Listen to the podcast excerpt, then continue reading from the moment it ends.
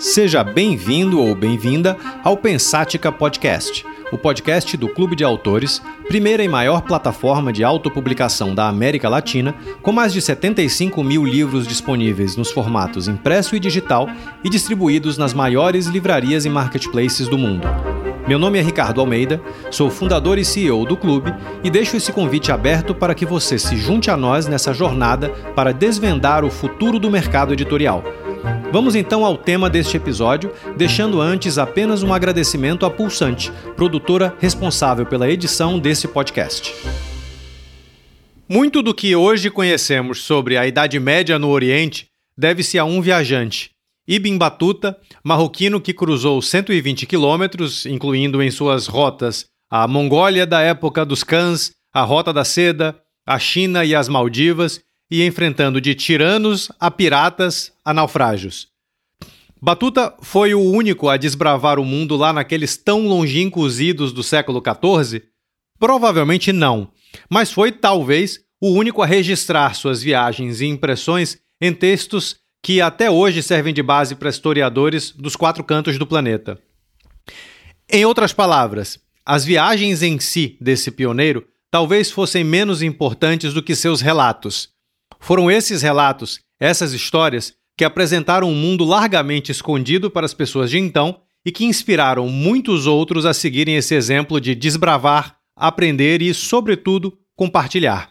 Quer outro exemplo? Vasco da Gama, um dos grandes navegadores da era dos descobrimentos, dificilmente teria a fama que tem até hoje não fosse pelos versos épicos de Camões, que o transformou em protagonista máximo dos Lusíadas obra que efetivamente apresentou aos seus concidadãos o passado e o presente rebuscadamente glorioso que estava sendo clamado pela coroa portuguesa. Não é à toa que ambos, Vasco da Gama e Camões, descansam um em frente ao outro em túmulos majestosos no Mosteiro dos Jerônimos, em Lisboa. Viajar, desbravar e descobrir, portanto, sempre foram verbos que caminharam juntos com o ato de compartilhar e é a qualidade desse, desse compartilhamento, a capacidade de se contar histórias e de pavimentar melhor o caminho para outros curiosos que faz a fama de muitos dos modernos influenciadores dos nossos dias. E esse é o caso do nosso entrevistado de hoje, Leonardo Silveira. Influenciador, autor do livro Menos Rotinas, Mais Roteiros, publicado em pré-venda no Clube de Autores e que já alcançou números impressionantes de vendas nos seus primeiros dias, Leonardo se define como professor por formação, gestor por imposição e viajante por opção. E onde essa opção de vida o leva? Ao mesmo caminho do Ibn Batuta, facilitando o acesso a um mundo que muitos sonham em conhecer, mas não sabem exatamente como. Vamos, portanto, conhecer mais uma vida, ou melhor, vamos, portanto, conhecer mais da vida de um influenciador, escritor e viajante profissional. Leonardo, seja bem-vindo. Ricardo, muito obrigado. Introdução perfeita, adorei a introdução. É, agradeço muito o convite por estar aqui com você hoje para contar um, um pouco do que levou a escrever o livro. Maravilha. Bom, eu já vou engatar aqui na, na, na primeira questão. Viver de viajar é o sonho alegado de milhares, se não milhões de pessoas. Só que há uma diferença grande entre sonhar e realizar, e muito dessa diferença nasce da coragem de seguir uma carreira muito pouco, digamos, tradicional. Comecemos então por aí. Como você se transformou num viajante profissional? Hum, ah, ó, bom, eu já vou começar dizendo que eu ainda não me considero um viajante profissional. Adoraria já, já me ver dessa maneira, mas estou caminhando para isso. Mas uh, comecei há cinco anos, vamos, vamos colocar um pouquinho mais, há uns seis anos, é, trabalhava, tirava férias, não ia para canto nenhum, e aquilo começou a, a me incomodar. Então, em 2017, eu coloquei na cabeça que no, nas férias seguintes eu faria diferente e comecei a pesquisar sem muita certeza do lugar que eu queria conhecer, sem muita certeza do que eu queria fazer. Comecei a pesquisar e aí veio a ideia de visitar a Europa né, o que para muitos é a viagem dos sonhos. Eu ainda não tinha essa, essa coisa de viajar para a Europa, né, o sonho de conhecer o continente europeu, mas foi a, a, a ideia que veio, comecei a pesquisar e foi uma pesquisa que durou quase 10 meses para ir ali com tudo muito muito certinho e foi isso foi a, a primeira viagem se deu dessa forma né a, a, inquietude de, de não saber mais o que fazer das férias dentro de casa 2017 a gente está falando de mais ou menos uns seis anos atrás quem. Isso, Bom, eu tô te vendo. A primeira veio logo em seguida. É, eu tô te vendo. Quem, quem tá ouvindo o podcast, obviamente, não. Você parece super novo. É, é, Sim. Você tinha quantos anos na época? 25, 20, tá. 24 para 25, hoje eu tô com 30. Tá, não, é super novo. e aí você já engatou viajando? Sim, foi uma viagem de exatos 34 dias pela Europa, passando por cinco países, conhecendo quase 10 cidades, 9, 10 cidades mais ou menos, sozinho, é, é, essa é a minha característica principal de viajar e viajar sozinho. Uh, muito por, por gostar, né? A primeira viagem que eu fiz sozinho, gostei, nunca me interessei por procurar alguém para viajar junto, mas também por serem viagens que é difícil a gente encontrar alguém que, que curta as mesmas coisas, que, que compartilhe ali dos mesmos ideais, então acaba que via, fazer viagem solo se tornou o, o principal. É, você hoje tem uma base muito consistente de, de seguidores nas redes sociais. Essa base ela já existia, ela foi sendo construída, quer dizer, como se deu essa construção Não. desse patrimônio social? O Instagram é tudo muito recente, porque apesar dessa, dessa primeira viagem ter sido feita há cinco anos, eu abri o meu Instagram não tem nem dois anos. O Instagram ainda é tudo muito recente. No é, meio da pandemia. No meio da pandemia, exatamente. Eu abri o Instagram hum, logo depois que eu fiz a minha primeira viagem é, durante a pandemia. Eu ia dizer pós-pandemia, mas nem foi pós-pandemia. Foi durante a pandemia ainda, 2021 junho de 2021, acho que foi isso mesmo. Em junho de 2021 foi quando eu retomei as viagens e foi dentro do Brasil, foi até para Belo Horizonte que eu fiz essa viagem. Foi depois dela que eu abri o Instagram. Então ela é muito recente, mas o, o, o Instagram, a rede social em si, né? Eu não vou nem dizer só o Instagram. Rede social é uma coisa que me incomodava muito. Na época da primeira viagem, eu tinha o Facebook, mas era alimentava de, de uma forma muito muito esporádica, não, não fazia muito uso dele. É, o Facebook, para mim, para a primeira viagem, ele funcionou mais como álbum de foto. Né? As coisas iam acontecendo, eu ia depositando fotografia dentro dele e basicamente era isso. Então, só que veio essa necessidade, né? Muitas pessoas me perguntando, né? Como que você fez, né? Você foi sozinho? Nossa, quanta coragem! Não, não ficou com medo? As dúvidas de sempre, as mesmas dúvidas que eu tive na época de fazer toda a pesquisa, as pessoas viram, é, vieram me perguntar depois dessa viagem. Então, o, o Instagram veio para como um lugar que eu pudesse compartilhar exatamente isso, né? Compartilhar não só foto, não só vídeo dos lugares que eu estava visitando, mas exatamente compartilhar essas ideias, né? É, tal lugar tem isso a, a oferecer né? Para ir para tal lugar, a, a, gente consegue ir gastando X. A, a, ideia do Instagram surgiu, surgiu como isso, e é tudo muito recente ainda. os conteúdos que você vai postando, eles vão. É, de, de, onde nascem? É, é, vai da, da, primeiro da tua experiência ou não? Vai, vão das dúvidas dos seguidores? É uma mistura das duas coisas? Sim, sim, é uma mistura é, principalmente das experiências, né? Porque não, não tem como eu compartilhar algo que eu não tenha vivenciado. Então, inicialmente da, das experiências, mas aí vão surgindo as dúvidas, né? Direct, vem, vem mensagem, às vezes nos comentários também de alguma postagem, aí daquilo ali eu já crio um conteúdo novo. Então, é, são as duas coisas, mas principalmente da, da experiência, sem dúvida. E, e você planeja as, as próximas uh, viagens? Você tem planejado, está planejando de acordo com o retorno desses seguidores ou, ou também é uma mescla de, de coisa, de vontade com que se pergunta? Ambos ambos, né? e, e, não só vontade minha, do, do, dos seguidores, mas também de pessoas que eu conheço fora do Instagram. A gente conversa também sobre viagem, tal lugar, é, pessoas que eu conheço, que, que, trabalham junto comigo, viajaram para determinado lugar, me recomendam, aí eu já vou, já faço as pesquisas, vejo se é um lugar que me interessa também, porque é, eu penso assim, não adianta eu também ir conhecer um lugar para compartilhar um conteúdo, porque agradam os seguidores. Eu acho que, primeiramente, tem que agradar a mim. Né? Eu é que estou indo, então é, é, eu preciso me apropriar disso tudo para poder compartilhar um conteúdo que faça algum sentido.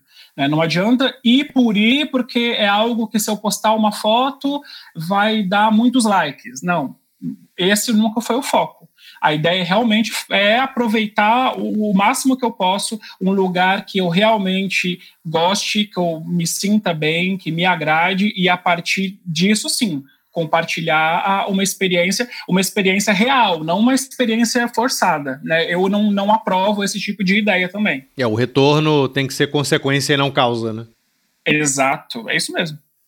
E é isso mesmo. Tá, e, e, e, me diga uma coisa, como é que você lida, de qualquer maneira, no, no dia a dia, como é que você lida com a tua base? É, é, como é que você responde, interage, coordena as, vontade, as vontades e as demandas, é, é, as coisas que são contrárias às tuas próprias vontades, enfim, como é o cotidiano de relacionamento que você tem com a tua base?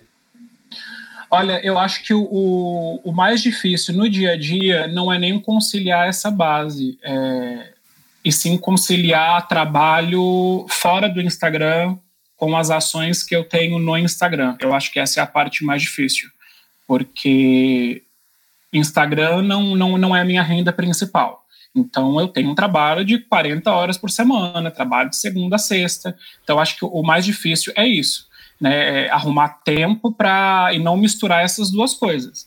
Agora, com, com o Instagram, eu tenho aquelas horas que eu reservo no dia para isso, e vejo se tem algum comentário, e vejo o, o, direct, as mensagens que tem no direct. Não tem, não, não tem muitas mensagens assim que, que vão ao contrário da, da, da, da minha ideia. Já aconteceu, sim, uma vez ou outra, uma, uma pessoa fazer um comentário desagradável, mas relevo, né? O ideal dela é diferente do meu e tudo bem. Se ela, se ela dispôs o tempo para entrar ali em alguma coisa e colocar um comentário ofensivo, alguma coisa do tipo, ok, agradeço o comentário ofensivo dela numa boa, não tem problema quanto a isso. Né? A, minha rede continua crescendo com o comentário ofensivo ou não que ela tem. Então, mas é, Louvável. É, Sim, mas é, eles trazem essas ideias e a partir delas é que eu vou crescendo a, a, o conteúdo da rede, né? Mas é, é muito a partir deles também. E, e, a ideia do livro foi natural, meio que um prolongamento do seu relacionamento com, com, com a base, um compilado das dúvidas que você é, é, recebeu? Quer dizer, como, de onde veio a ideia do, do Menos Rotinas, Mais Roteiros? Ricardo, a ideia do livro é uma ideia antiga. Eu voltei dessa viagem. A primeira? Em, a primeira, tá. sim. É, porque no livro eu conto só a primeira. Não, não, não, não caberia mais de uma, porque só uma já deu uma quantidade de página que já foi suficiente. Então, no livro eu conto só a primeira. Eu acabei que eu dividi o conteúdo que eu já tinha preparado, já pensando num, num volume 2. Então, o volume 1 um é, a, é a primeira viagem. Então, é uma ideia antiga. Dessa primeira viagem, eu voltei no dia 1 de fevereiro de 2018 para o Brasil, e eu já voltei com essa ideia de colocar no papel aquela viagem comecei um mês depois, mais ou menos, comecei, comecei muito bem e, fui escrevendo quatro, cinco, seis dias quase de viagem no papel, seis de, de 34. Só que a rotina do trabalho foi fazendo com que eu desanimasse um pouco. Então eu acabei deixando a ideia do livro de lado. Quando foi ano passado eu me liguei daquilo que, que tinha acontecido e vi o arquivo no computador e comecei a reler. Aí falei, não, eu preciso retomar isso. Né? Na época fazia tanto sentido o que, que aconteceu de lá para cá que, que eu perdi essa vontade. Né? Então eu retomei, reescrevi algumas coisas e escrevi muitas outras. Eu acabei terminando esse livro numa viagem que eu fiz em setembro. Foi quando eu terminei, durante a viagem foi que eu terminei esse livro. Então, ainda durante a viagem, eu ainda. Por curiosidade, para onde a viagem? Eu estava no Peru. Tá. Foi uma expedição que eu fiz entre Bolívia e Peru. Então, eu estava no Peru, eram os últimos dias de viagem, praticamente, e foi quando eu terminei esse livro. Então, voltei super feliz para o Brasil, né? Eu finalmente consegui fazer aquilo que, que eu tanto queria fazer. E agora, a, a, outra parte do livro, que ele é dividido em, em, dois momentos. Né? O primeiro momento é quando eu relato nesses 34 dias de viagem. E o segundo momento são é, é, é um, um, compilado de dicas que eu fiz, dicas que eu já tinha é, criado conteúdo para o Instagram, mais de uma vez, inclusive, né? Porque às vezes eu faço com, com, em vídeo, às vezes eu faço em, em carrossel, enfim, né, é, é mais de uma vez para atingir diferentes públicos também. Então, eu fiz um compilado dessas dicas e fiz a segunda parte do livro. Então, dicas, quais são essas dicas? Aquelas que eu vim aprendendo ao longo desses cinco anos e da demanda também, coisas que vinham me perguntando e foi colocando no livro também, né? Já tinha respondido pelo Instagram, mas a vantagem do livro é que ele não tem um limite de caracteres, né? O, o Instagram é tudo muito fragmentado. Então, por mais que eu queira discu discutir ali na, na, na legenda do, da, da postagem o conteúdo que eu tenho, eu nunca vou conseguir fazer da forma como eu gostaria, porque ali é tudo muito limitado. Então, o livro já me deu essa liberdade, né, de eu começar um assunto, de eu entrar numa dica específica e ali não ter, não ter medo, né? Vamos ali, 5, 10, 15 páginas falando só daquele assunto. Então, a ideia do livro veio disso, né? É uma ideia antiga de contar a história e juntei com uma ideia recente de, de compartilhar essas ideias para que outras pessoas que estejam passando pela mesma coisa que eu passei seis anos atrás, cinco anos atrás, não sofram tanto quanto eu sofri, porque se na época eu tivesse um, esse apanhado de dicas, eu não teria passado dez meses da minha vida fazendo pesquisa e atrás de pesquisa para facilitar a viagem.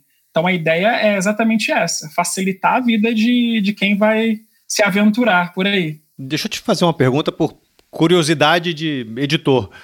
É, você começou a escrever o livro ah, tá, eu posso estar um pouquinho errado na linha de tempo, tá? Mas há mais ou menos uns 5, 6 anos atrás. E terminou recentemente. O você de 5, 6 anos atrás, sem sombra de dúvidas, era absolutamente diferente do você que terminou o livro. E isso sempre fica claro quando você relê os textos. Como é que foi conciliar isso? Foi interessante, porque quando eu fiz a leitura do, dos textos, eu lembrava da, da, da situação, e ao mesmo tempo eu via a maneira como eu tinha escrito aquilo e já pensava, não, mas eu, eu tenho que reescrever esse trecho, isso aqui não, não, tá fazendo sentido, essa linguagem não, não, não tá muito apropriada. Foi, foi, foi uma experiência interessante, viu, fazer fazer esse, esse retorno àquilo que já estava pronto. Acabou que aquilo que eu encontrei pronto eu quase que não consegui usar muito, né? Justamente por, por conta disso. Né? O Leonardo de cinco anos atrás não é mais o mesmo de hoje. É, eu, eu sempre acho isso é, é, incrível. Eu fico pensando como seriam os grandes livros da humanidade inteira se os autores olhassem ou relessem, sabe, de, de, de, de frente para trás, né? É, é, uhum. Mas enfim, curiosidade inútil, talvez. Me diga uma coisa. Não, de maneira alguma. Como foi a, a, a construção técnica do livro? Deixa eu me explicar aqui melhor. É, é, fazer um livro vai muito além de escrever e de publicar. E, aliás, você tem uma coisa que, que, que a gente vê muito aqui no clube, nos livros que funcionam menos, é, é, é, autor que tem uma certa pressa, uma certa afobação. Então ele escreve e ele já joga no clube, eu tô. joga mesmo, sabe? Ele não, não se dá o trabalho de trabalhar uma capa legal, não revisa, quer dizer, fica um negócio meio bruto. É, é, escreve uma sinopse de qualquer jeito, com erro de português, com tudo. É, é e não funciona, porque, um, enfim, um livro é um produto. É, às vezes soa muito pouco romântico é, é, do ponto de vista literário a gente falar isso, mas é uma realidade. Um livro é um produto, a qualidade técnica de qualquer produto importa, a capa importa, o interior importa, a, a, a experiência de leitura importa. E é óbvio que a qualidade literária, a qualidade da história importa também. Mas eu friso aí a palavra também. Por mais que a qualidade da história seja protagonista, não dá pra gente ignorar essas outras coisas. E o teu livro ele é, ele é super bem acabado, ele tem uma diagramação bem feita. Quer dizer, como é que foi esse processo de construção técnica? Quanto tempo ele levou até ficar pronto? Levou cerca de três meses, o que, o que olhando hoje, eu vejo como um tempo extremamente curto né, foi outubro, novembro e dezembro. Foi um, extremamente curto, mas que na época parecia uma eternidade, porque eu queria ver aquilo pronto logo, né, aquela ansiedade, mas ao mesmo tempo era uma ansiedade que brigava com o meu lado metódico. Então, quando eu ouço você falar que ele tá, tá o, o miolo dele tá muito legal, eu fico até agradecido, porque não foi um trabalho fácil, não foi mesmo. Então, foi um trabalho que durou três meses, mais ou menos. É, a diagramação dele.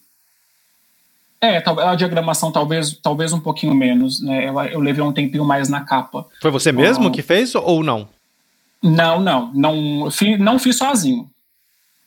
Não fiz sozinho. Foi um trabalho em equipe, mas comigo sempre em cima. Então é por isso que eu digo do, do, do, meu lado metódico. Às vezes a gente via uma maneira de fazer, aí eu falava, ah, não, mas não tá da, não tá da maneira como eu pensei, vamos, vamos ver de uma outra forma. Aí a, às vezes terminava uma página, é, olha, como, como que você achou? É, de, de, de, dessa figura aparecer assim, aparecer de, de tal forma, ou aparecer de outro jeito é, aí eu já pensava, não, mas eu não, pensei nessa figura, eu pensei numa outra que remetesse a, a, uma outra ideia. Então, poderia ter sido um, um, pouco mais rápido, talvez, se eu não fosse tão metódico do jeito que eu sou.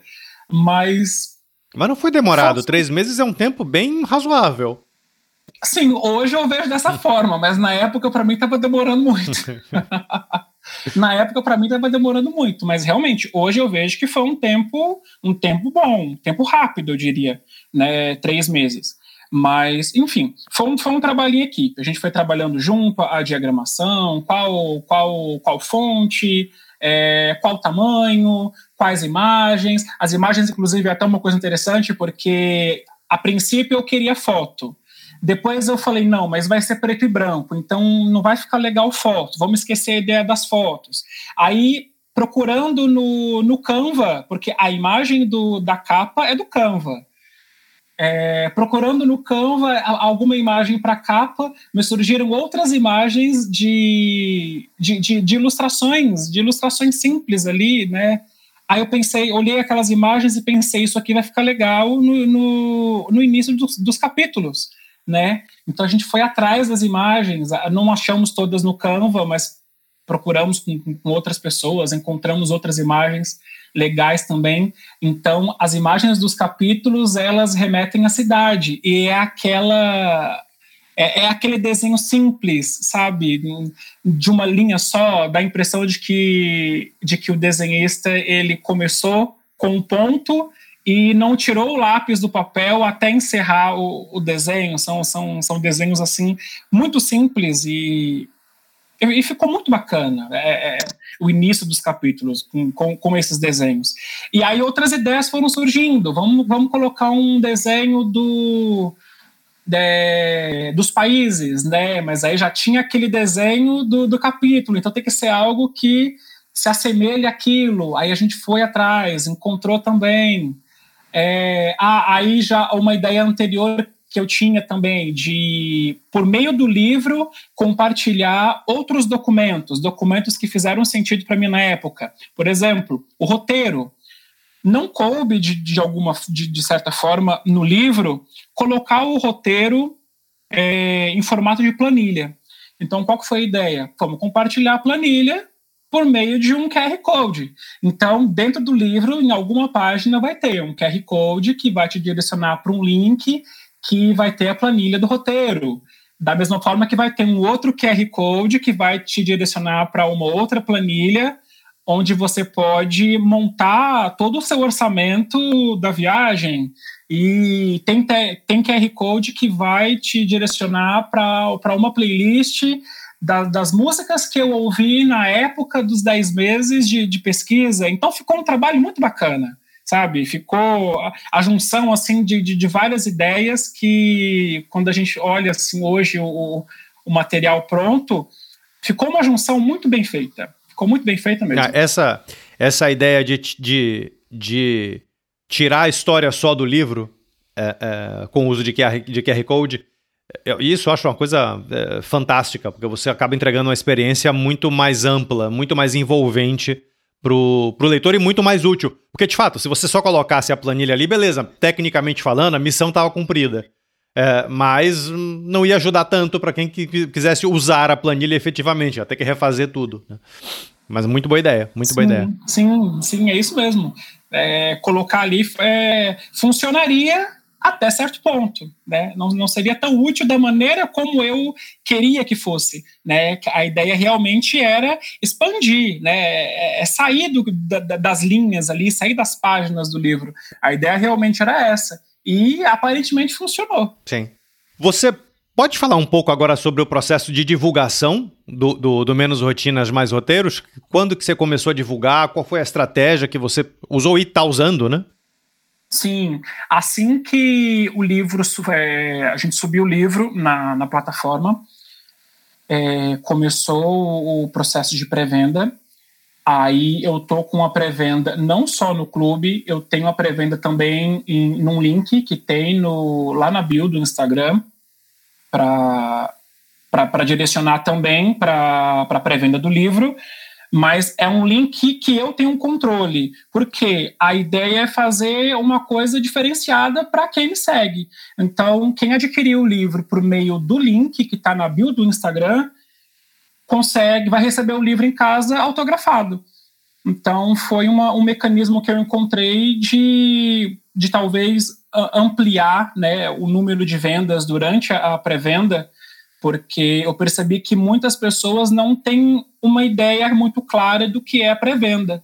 Então, eu precisei explicar para, em alguns momentos, para algumas pessoas, é, especificamente assim, é, do que se trata a pré-venda, porque eu percebi que muitas pessoas veem lá o termo pré-venda e tem uma data. Tem gente que imagina que o livro vai estar disponível para compra só a partir daquela data.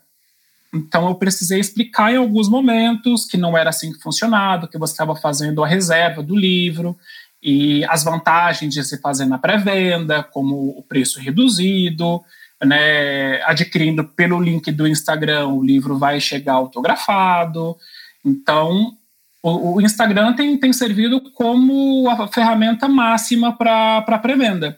Mas me surpreendi com outras também. Por exemplo, o WhatsApp. O WhatsApp tem, tem se demonstrado para mim como uma ferramenta de divulgação muito potente também. Né? É algo que eu não esperava que fosse acontecer. De repente eu Como coloco... exatamente que você está usando o WhatsApp? Pelo status, eu compartilhei hum. o, um story do Instagram. Então, o que, que aconteceu? Muitos contatos me pediram aquele material para divulgar no status deles. Então, isso foi crescendo. Né, isso foi se transformando numa árvore, porque é, é aquela ideia, né? Eu divulgo para 10, é, desses 10, uns 5 querem divulgar para outros, que e isso vai fantástica. crescendo. Né, é impressionante. E eu não tinha essa ideia. Né? É, é, essa ideia surgiu depois que me pediram, depois que começaram a me pedir o vídeo para compartilhar no status deles. Então, ou seja, é, eu atinjo só os meus contatos, né? Agora cada um deles vai atingir os contatos deles e, e há uma rede que vai crescendo, uma rede que não tem fim.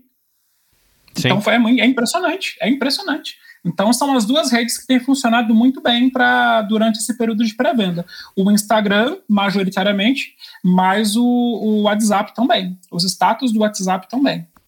Você sabe que a, a, a, a pré-venda, a ideia da pré-venda, da gente lançar a ferramenta de pré-venda aqui no clube, veio de um episódio do, do, daqui do podcast com uma editora de lá de Pernambuco e que no começo ela, ela nasceu na pandemia e ao nascer na pandemia ela nunca conseguiu trabalhar com lançamento de livro. E lançamento de livro era o momento que se vendia. Né?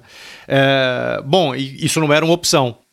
Como é que ela fazia? Ela começou a trabalhar com pré-venda e, e, e, isso dava uma segurança maior para ela é, é, trabalhar. E eles acabaram chegando à conclusão de que pré-venda é o novo lançamento. E de fato, a gente meio que comprovou isso na prática. Né? A gente, desde que a gente lançou, é, é, é uma ferramenta que tem sido é, é, bastante utilizada. Mas Dito isso, é uma ferramenta que também tem o seu outro lado, ela funciona, ela costuma funcionar muito bem para o autor, é, mas ela gera também alguma ansiedade na outra ponta. É, é, inclusive de leitores que vão lá, compram, que não vê, lá, não leem a, a, a, data e começam a questionar: pô, eu comprei há, há, sei lá, uma semana e meu livro não chegou. E o livro está ali, não, ele vai ser impresso daqui a, sei lá, 20 dias ainda, né? Você tem passado por isso? Como é que isso é um negócio que a gente vai ter que resolver aqui de alguma maneira, deixar as, sua, as fontes maiores, mandar um monte de e-mail, sei lá, fazer alguma coisa para desenrolar isso. Mas como é que você está lidando com isso? Não, e olha que no clube a fonte da pré-venda ela tá, já tá bem grande, viu? É, tem que deixar ela piscando. Vamos fazer um neon dessa fonte aí, Ricardo. É. Então, mas sim, tenho passado por isso. É, é, o que eu falei, né? As pessoas, muitas pessoas não entendem o conceito da pré-venda.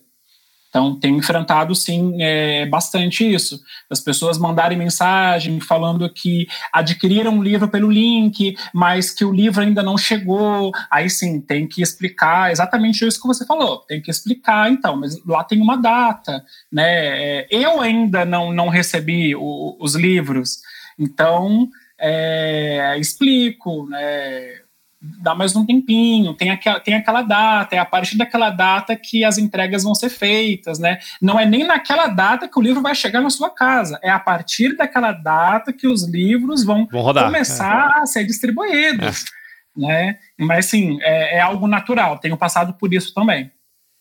E, e você.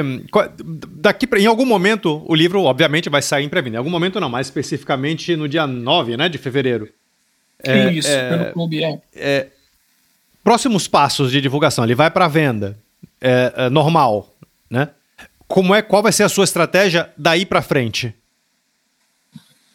A partir do momento em que ele sair, né, que ele sair da, da, da pré-venda e ficar em venda re, realmente, é, eu já estou pensando em, em, outras estratégias, porque eu acredito que até lá, é, pelo menos pelo, pelo Instagram, né, com, com, as ferramentas que eu tenho, eu já vou ter atingido o público que seria possível.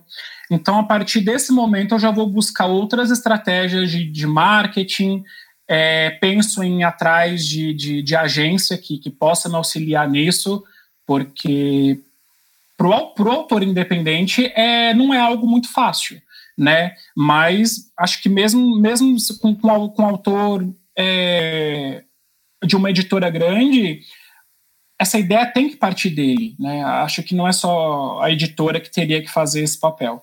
Então, busco sim, vou tentar entrar em contato com algumas agências, já vi algumas, inclusive, aqui em São Paulo, em Santa Catarina, para tentar me ajudar nesse marketing para atingir outras pessoas que, que não estão na minha bolha, porque a realidade é essa, né? O Instagram são, são várias bolhas. Então agora tem que pensar numa estratégia para atingir pessoas que estão fora Sim. dessa grande bolha que, que é o meu perfil.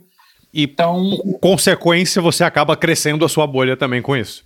Exato, exatamente isso. É exatamente isso. É, eu, eu, eu, eu, vou te dizer uma coisa que eu ouço é, é, no, no, no, mercado mesmo, bastante, de editoras gigantes, é que hoje essa ideia de que a editora vai cuidar do, do, do marketing como um todo do autor já não existe mais. É, talvez no passado, em algum momento, tenha existido para, em pouquíssimos casos. É, é mas na prática é o próprio sempre foi o próprio autor que cuidou da sua é, é, da sua divulgação, das, as ideias nascem do autor e tem que nascer do autor. É, é, então isso é absolutamente é, é, natural. E é, de certa maneira, não parece, mas é libertador quando você entende que a divulgação está na, na tua responsabilidade e não terceiriza essa responsabilidade para alguém que na vida real cara, vão ser raríssimos os casos em que alguma agência vai do nada pegar o, o, o, o livro é, e, e, fazer um trabalho brilhante sem nenhuma participação do autor. São realmente raros casos onde isso acontece, né? É como um filho, né? É. Eu não sou pai, mas é como um filho. É então um filho. Não, não, vou colocar na mão de qualquer pessoa para administrar isso né, tem um público que eu quero atingir, então tenho que arrumar mecanismos para atingir esse público específico. Né? Não, não é um conteúdo que, que vai agradar qualquer público. Então, concordo, cabe a mim, enquanto autor, ir atrás de, de mecanismos para atingir o público que o livro foi preparado para atingir. É isso mesmo. Sim, sim. Bom, você já falou ali, deu uma pista falando de um próximo, é, é, de um próximo livro. É, como, é que, como é que estão esses. É meio cedo, talvez, para perguntar isso. O livro ainda está em pré-venda, o primeiro. Mas quais são os seus planos é, é, é para o pro, pro próximo? O próximo, na, na verdade, apesar de estar tá muito cedo, como eu precisei é, dividir o material que eu tinha, eu acredito que não vai passar muito de seis meses da, do primeiro para o segundo é, justamente por já, por já estar tá praticamente pronto o, o, o conteúdo, né? Mas a, a ideia do segundo volume é colocar a, da, da, mesma forma, né, dividido ali em duas partes, porque eu achei que funcionou bem essa ideia. Então, a primeira parte vão ser os dias de roteiro da, das viagens que eu fiz dentro do Brasil durante a pandemia, que foi uma experiência completamente diferente de tudo que eu já tinha vivenciado. Né? Não, não, não tem como comparar a, essas viagens que eu fiz dentro do Brasil durante a pandemia. Então, a, a primeira parte do livro vai ser essa. E a segunda parte, não só ampliar algumas ideias é, do primeiro, como colocar outras específicas de, das cidades que eu visitei ou do Brasil como um todo, né? Tem, tem muitas dicas que, apesar de eu já ter escrito, eu não coloquei no primeiro porque eram coisas que eu achei que não cabia à Europa, né? Como o primeiro foi muito específico ali, né? A, a viagem da para a Europa, eu achei que não cabia ali. Então reservei para colocar nesse segundo, porque abrange mais é, essas viagens que eu fiz pelo Brasil.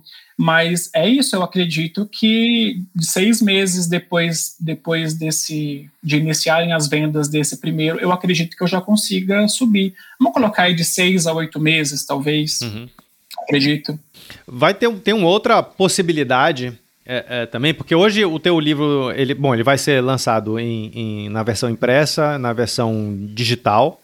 Sim. É, é de cara, pela experiência que a gente tem aqui, é, é, o impresso vende, ah, sei lá, hoje algo como 90% das vendas são do, do, do impresso, mas a gente está trabalhando com esses dois formatos. A gente está em vias de iniciar um terceiro, é, é, que é o audiolivro, mas aí para isso a gente está é, é, negociando o uso de uma ferramenta de autopublicação em áudio.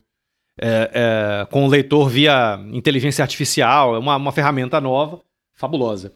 É, é, é um desafio à parte você gravar. Não, é, assim, a, a, voz é voz de sistema, mas não é robotizada, a voz é super bacana.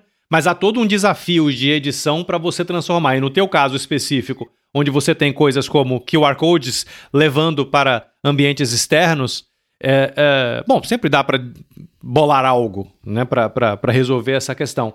Mas é, é, eu, assim, audiolivro ainda não é, não, não tá na massa, principalmente entre leitores brasileiros. Mas deve chegar, é o formato que mais tem crescido. É óbvio que quando você é pequenininho, seus números de crescimento sempre são gritantes, é, é, mas é um formato que tem crescido bastante. Você pretende incluir isso nos seus planos em algum momento, lançar uma versão em áudio? Sem dúvida. Com certeza. Já, já iria atingir um, um outro público, porque não, assim, a gente tem aquelas pessoas que ainda gostam do, do, livro físico, né, é como é o meu caso, eu ainda sou de uma geração que gosta do, de pegar o livro, de folhear né, as páginas do livro e tudo. Tem aquela, tem os mais jovens que gostam aí do, do, do, digital. E o digital também tem toda a facilidade, né? De você estar tá dentro do, do, transporte, você vai viajar e não, não tem que carregar dois, três, quatro livros, não sei quantos que quantos livros cada um lê aí ao mesmo tempo. Então, então tem toda essa vantagem do digital e realmente o, o, o audiobook ele vai ele vai atingir um outro público porque eu vejo ele não só para aqueles que por alguma razão não vão conseguir ler o livro ali, mas também para essa galera que é deficiente visual, né? Então você ter um, um material específico, né? Não, não é aquela coisa é um, é um material é um livro escrito e você tem um, um, aplicativo fazendo a leitura dele para você. Né? A experiência não é a mesma que um, que um audiobook que foi preparado né, com, com todo o cuidado, não é. que realmente. É, é diferente, é, é outra pegada. Então, para esse público, é, realmente é, é um recurso muito bom. Para esse público do, do né, que é que é deficiente visual, que é cego. Eu digo, eu digo por mim, o Ricardo. É, eu tenho uma deficiência nas córneas e eu, fui, eu fiz um transplante de córnea há, há 11 anos no olho esquerdo. Então, eu sei o, o, quão difícil é você precisar fazer a leitura de, de um material impresso e não conseguir, né, ter muita dificuldade para isso. Então, sofri muito na época. Na época, eu estava fazendo faculdade ainda, estava na, na, minha, na minha primeira graduação. Sofri bastante, tive a ajuda dos professores e tudo para fazer prova, para fazer as coisas. Então, eu tiro muito da experiência que eu tive. Então, realmente, se, se eu tivesse, se, se o material didático da faculdade fosse preparado né, dessa maneira, se as provas que eu tinha na faculdade tudo bem, os professores me ajudavam, né? Acabava que a, a, provas escritas se transformaram em provas orais, né? Mas assim, aquela coisa adaptada para o momento, né? Coisa que o professor faz em sala de aula realmente, ele vai se adaptar ali à tua realidade. Então, tive muita ajuda deles. Mas se naquela época eu tivesse um material específico para a minha realidade, nossa, teria me ajudado muito, porque eu conseguiria adiantar muita coisa fora do, do, do, da sala de aula, né, fora da faculdade. Eu teria conseguido adiantar muita coisa na minha vida acadêmica. Então, por ter sido um período difícil na minha vida, eu sei o, o como que esse recurso ajuda essas pessoas, sem dúvida. Então, é, é brilhante. A ideia do, do audiobook é brilhante. Sem dúvida, eu quero colocar não só esse, como os próximos para nesse universo também. Certo? Vai ser aí um um, uma terceira ferramenta. Assim que tiver, assim que tiver pronto aqui, eu te já te dou um toque. Por favor. E, e bom, para a gente finalizar, é, é, nós temos falado bastante aqui no, no, no podcast sobre influenciadores e sobre como a construção do relacionamento com o público é importante para se vender livro, sendo bem direto, né? É, é, nesse sentido, que dica que você poderia deixar para os ouvintes daqui do Pensática, a imensa maioria sendo autores como você?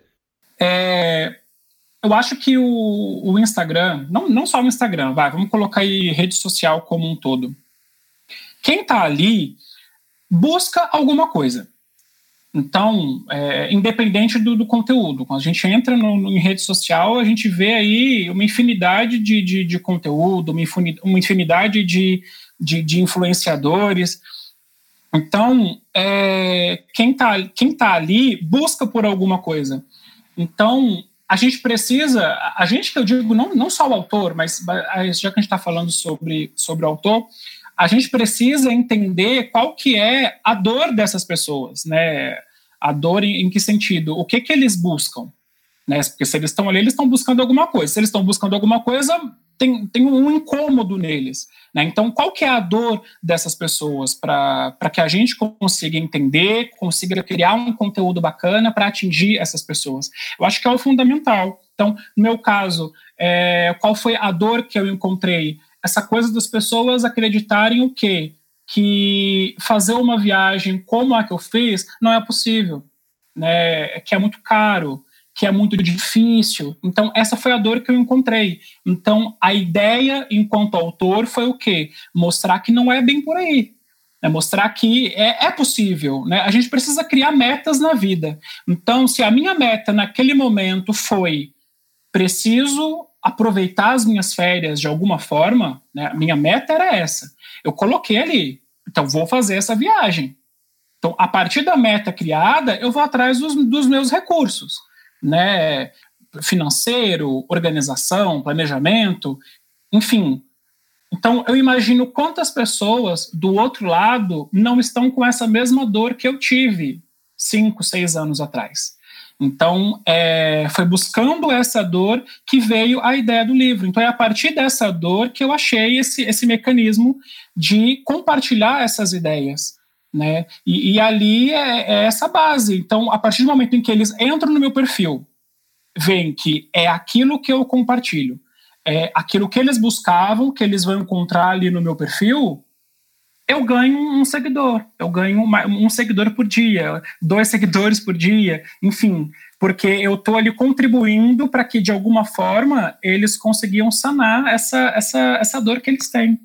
Né? Então a ideia é, é, essa, e é assim que a gente faz criar, né? Faz, faz criar, não, a gente faz crescer essa, essa base, né? Mas sempre com conteúdo relevante, com conteúdo responsável, né? Por isso que eu falei que eu não sou a favor dessa questão de fazer a viagem por fazer, porque eu vou subir um conteúdo e eu vou ter like. Não, a ideia é. Vai perder a autenticidade com isso. aquela experiência. Exatamente. A autenticidade acima de tudo. Né? É, é, é, a minha cara que está ali, né? No português, claro, é a minha cara que está ali. Então, eu tenho que entender o quê? Qualquer coisa que eu estou colocando ali, tem alguém do outro lado acreditando no que eu estou falando. Então, eu preciso ser o mais autêntico possível. Né? Eu não, não, não posso colocar qualquer coisa ali. Então, é assim que a gente ganha o público, é assim que a gente cria e faz crescer uma base, sem dúvida. Maravilha. É engraçado, mas no final das contas, eu acho essa, essa, essa tua dica é, é fundamental. Mas é, é, o, que é, o que é curioso é que no final das contas, é, é, o principal ingrediente para você crescer sua base, para você chegar a mais pessoas, não chega a ser exatamente um ingrediente tão complexo, é ser você mesmo. Né? Sim, sim. É que, mas eu acho que muitas pessoas têm essa dificuldade em ser você mesmo. Por quê? Porque, infelizmente, o, o Instagram, vai, já que eu estou falando de Instagram, vamos focar nele, mas eu acredito que o Facebook seja a mesma coisa. O, o Instagram, ele, ele, ele tem uma coisa chamada algoritmo. Né? Então, esse algoritmo muitas vezes impede a, a pessoa, impede o, o criador de conteúdo de ser ele mesmo né? Porque ele sabe que muitas vezes, se ele for ele mesmo, ele não vai atingir os números que ele gostaria de atingir. Então, a maioria se apega nos números e não na relevância. Esse é o maior, o maior problema, é o maior problema que eu vejo. Então, mas é, é as pessoas têm essa dificuldade em ser autênticas ali dentro. Né? Porque muitas vezes o ser autêntico, o, o ser real, o mostrar a, a, sua realidade ali dentro, não vai te render público, não vai render like. E muitas vezes não é o que eles buscam. É, concordo, totalmente. Leonardo, muito obrigado. Eu que agradeço. Eu te desejo muitas histórias pela frente, muito sucesso com menos rotinas, mais roteiros. Para quem se interessar, eu recomendo bastante o, o link para compra de, do, do, do, livro tá no post do, do, do blog do episódio de hoje. E enfim, a todos, um muito obrigado e até o próximo episódio.